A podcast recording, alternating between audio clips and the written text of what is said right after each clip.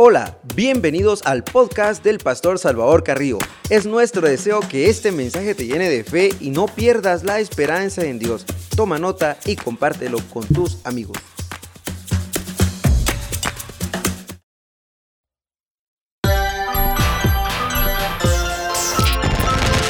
Lámpara es a mis pies tu palabra, mi camino es una espada de dos filos que penetra lo profundo de mi ser. Y conoceré la verdad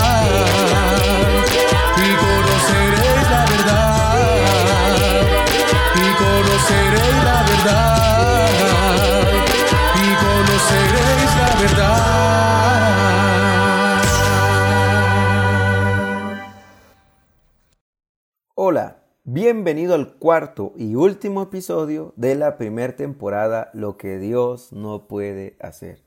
Ya nos dimos cuenta que Dios no puede ser infiel y no puede negarse a sí mismo y no peca ni miente.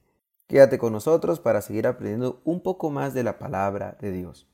La gloria nunca es para el segundo lugar. No se puede esperar mucho de un perdedor. Ser segundo equivale a decir que es un auxiliar, suplente, sustituto, subalterno. Si Dios acepta ser segundo es porque reconocería que hay alguien mayor que Él. Es por eso que Dios no puede ser Segundo, obtener el primer lugar es la ambición de todos los que compiten, ya sea en una competencia individual o en equipo. El mejor puntaje o tiempo gana. En el primer lugar siempre se le da el premio más alto a la persona que logra esta distinción privilegiada. Dios no compite con absolutamente nadie. Dios es todo entero en el espacio y tiempo. Antes de nuestra salvación, usualmente manteníamos el primer lugar en nuestras vidas, viviendo para nosotros mismos, cumpliendo nuestras propias ambiciones egoístas, promoviendo nuestra propia agenda. ¿Qué dice Dios? Apocalipsis 2.4. Pero tengo contra ti que has dejado tu primer amor. Pero cuando nos convertimos a Cristo, el primer lugar en nuestra vida ya no es nuestra posición. Este pertenece a Dios, dándole a Dios el primer lugar en nuestras vidas. Comenzó desde el día de nuestra salvación cuando nos arrepentimos de todos nuestros pecados.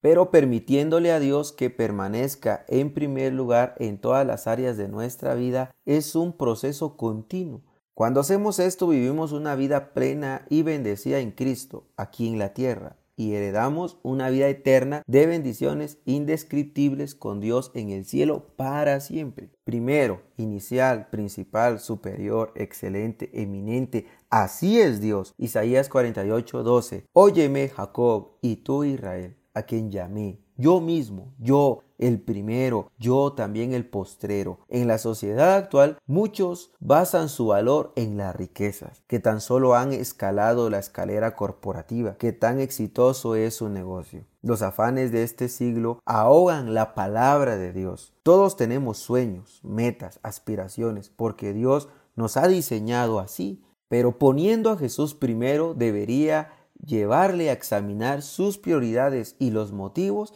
que lo impulsan a aspirar o alcanzar las cosas que desea. Cuando Dios es el primero en sus sueños y aspiraciones, su futuro estará lleno de grandeza y alegría y mucha bendición. Más bien busquen primeramente el reino de Dios y su justicia, y todas estas cosas os serán añadidas. Mateo 6:33.